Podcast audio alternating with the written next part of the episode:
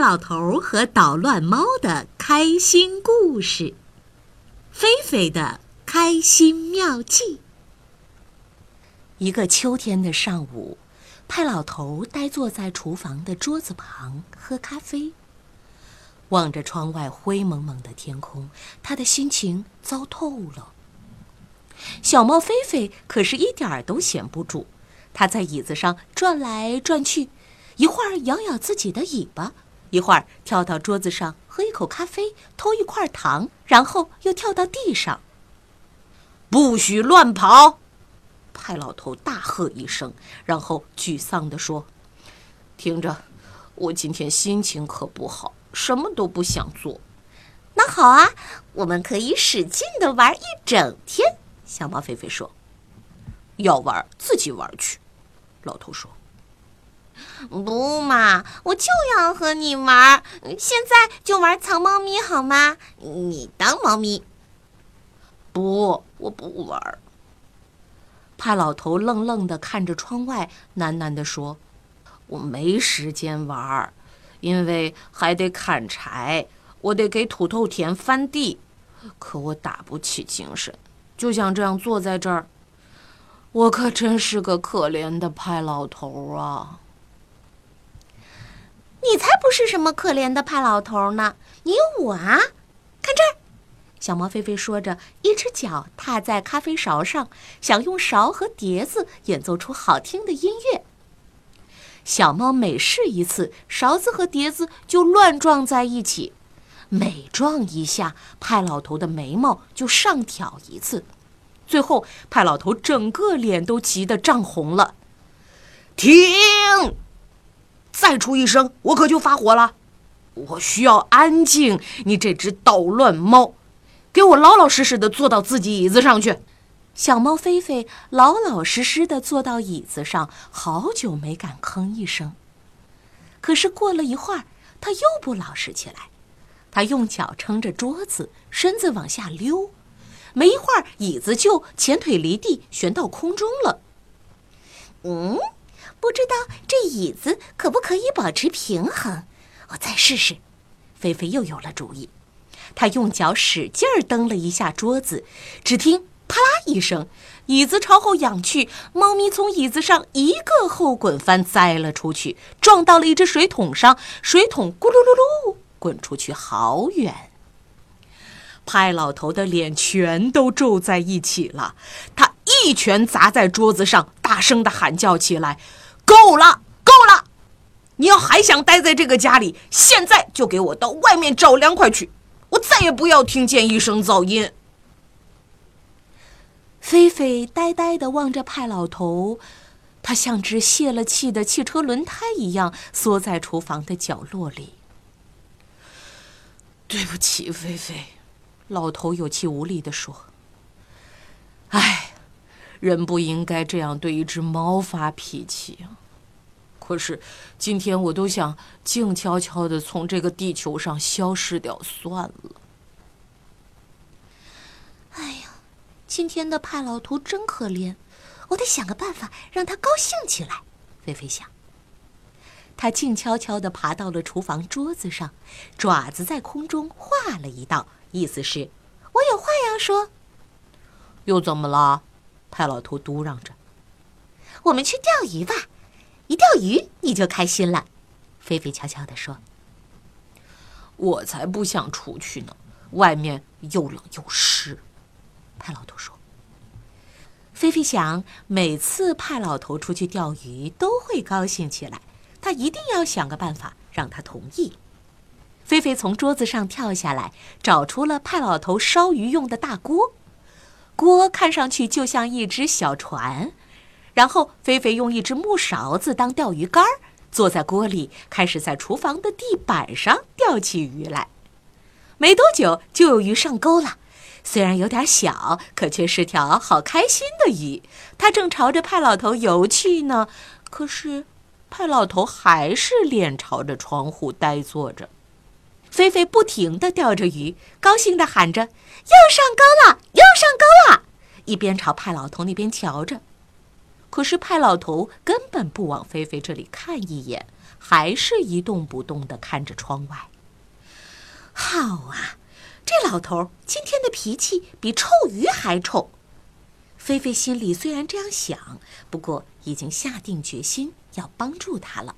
他跑到木匠房里，找到了一只钉在木板上的鱼的标本，肥鱼一条，一九三三年钓。这可是派老头一生中钓到的最肥的一条鱼。菲菲把肥鱼标本塞进了一只箱子，放到派老头坐着的桌子对面。又把拴鱼的绳子牵在手里，跳到桌子上。派老头不耐烦地问：“又怎么啦？”小猫菲菲把手中的绳子递给派老头，轻声说：“让你大吃一惊。”派老头把绳子拽上来，绳子另一端拴着的肥鱼标本也被拉到了桌子上。看看看，上钩了，上钩了！菲菲高叫着。派老头的嘴角微微向上抿了一下，算是露出了一点点笑容。我我不想钓鱼，派老头说完，又把头转向窗户。可是你不讲道理了，派老头！我非让你从窝着的沙发上站起来不可。菲菲仍旧不甘心，他又回到木匠房，忽然使出全身力气，高叫起来。救命啊！救命啊！啊，派老头，我的我我的脚被卡住了。派老头慌忙跑过来，啊，怎么了？怎么了？我的脚被卡住了，快救我出去呀！菲菲假装痛苦的叫着。哎呀，你在这儿捣什么乱呢？派老头帮菲菲把脚拽出来。我要自己钓鱼去，你帮我把钓鱼竿拿下来好吗？菲菲说。这么长的钓竿，你能把它带到湖边去吗？老头说：“能，没人和我一起去，我自己一个人也行。”菲菲一副天不怕地不怕的样子，一瘸一拐的往木匠房外走。哼，我让你瞧瞧，一只猫不仅可以独自带着钓竿到湖边，而且还能钓上至少十条小鱼。派老头把钓竿递给菲菲，菲菲把它扛到肩膀上。可是钓竿太长也太重了，菲菲两腿打颤，东倒西歪地朝前走着。派老头看着菲菲的这副样子，不禁笑出声来：“哼哼，我说小菲菲，你这么前后晃悠着，什么时候才能到湖边啊？哎，再说了，你的脚不是还疼着吗？”哼，我我就是要去钓鱼。菲菲生气的回答派老头。派老头叹了口气，终于改变了主意。好吧，好吧，好吧，我们去钓鱼。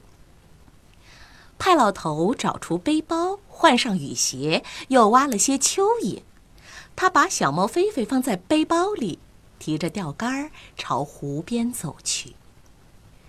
外面安静极了，空气潮乎乎的，而且还有点冷。动弹一下身体，感觉还不错嘛。派老头这样想着。有个要去的地方，总比一个人待在屋里觉得什么都没有意思好得多了。走到了湖边，派老头把小船收拾好，开始往湖中心划。小猫菲菲坐在船头，专注地寻找着水里的梭子鱼。梭子鱼有时候个头很大，可是菲菲才不怕它们呢。没过一会儿，菲菲就不安分起来。他边比划边说：“嗯，要是我们钓上一条这么大的梭子鱼，要是鱼跳起来咬你，那我就这样把鱼抓住，然后再这样把它扔到地上，然后再……”菲菲越说越激动，派老头只能抓住他的尾巴，免得他掉到湖里。菲菲，老实坐下。派老头把他拉到扇板上，然后悄声地说：“你感受到四周的寂静了吗？有的时候啊，静悄悄的也是最美好的时候。”菲菲不敢再吭声，他可不想把眼前的这一切给毁了。派老头眼看着心情开始好起来了。派老头和菲菲安静地坐在船上，四周静悄悄的，唯一能听到的就是湖水轻轻拍打船板的声音。湖水一片深灰色，天空也是灰蒙蒙的。湖畔的森林繁茂，金黄的落叶铺满了大地。可是派老头觉得，此刻的大自然比夏天的葱绿还要亮丽。没过多久，派老头的钓竿就下沉了，一条不小的鱼上钩了。